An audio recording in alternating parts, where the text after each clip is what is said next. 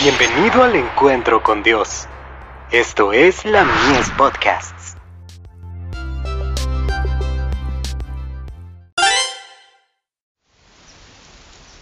Cada día con Dios. Servicio de corazón. Aquel, respondiendo, dijo, amarás al Señor tu Dios con todo tu corazón, y con toda tu alma, y con todas tus fuerzas, y con toda tu mente, y a tu prójimo como a ti mismo. Lucas 10, verso 27. El corazón es la fortaleza del hombre, y a menos que esté plenamente del lado del Señor, el enemigo encontrará entradas desguarnecidas, a través de las cuales podrá tomar posesión de él. Ocupaos en vuestra salvación con temor y temblor, porque Dios es el que en vosotros produce así el querer como el hacer, por su buena voluntad. Filipenses 2, versos 12 y 13. Si quieren tener luz, deben alimentarla inteligentemente por medio del constante ejercicio de la fe, y no deben someterse al dominio de los sentimientos.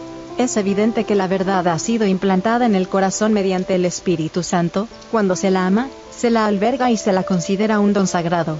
El amor, entonces, surge del corazón como una fuente de agua viva que salta para vida eterna. Cuando este amor esté en el corazón, el obrero no se cansará en la obra de Cristo. No permitan que un solo rayo de la luz del cielo sea puesto en tela de juicio ni que quede en duda.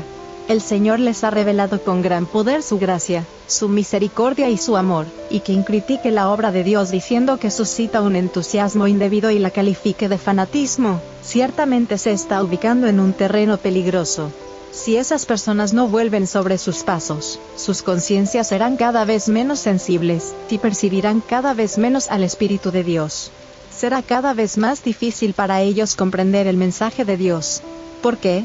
porque están pecando contra el Espíritu Santo, y como resultado de su resistencia, se están colocando donde no pueden reconocer al Espíritu de Dios y, en consecuencia, se oponen a todo instrumento que el Señor desee usar para salvarlos de la ruina. ¿Qué señal nos muestras? Juan 2, verso 18, le dijeron los judíos a Cristo cuando su vida y su carácter, sus lecciones y milagros, eran señales permanentes de su santa misión y divinidad. Cuando Dios obra en los corazones de los hombres para atraerlos a Cristo, es como si un poder compulsor descendiera sobre ellos, entonces creen, y se entregan a sí mismos a la influencia del Espíritu de Dios. Pero si no retienen la preciosa victoria que Dios les ha concedido, si permiten que resurjan antiguos procederes y hábitos, si se complacen en los entretenimientos o las concupiscencias del mundo, si descuidan la oración y dejan de resistir al mal, aceptan las tentaciones de Satanás, The Review and Herald, 13 de febrero de 1894.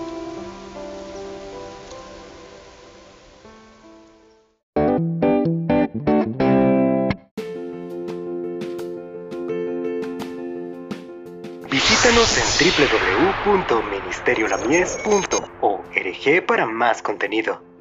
Dios te bendiga.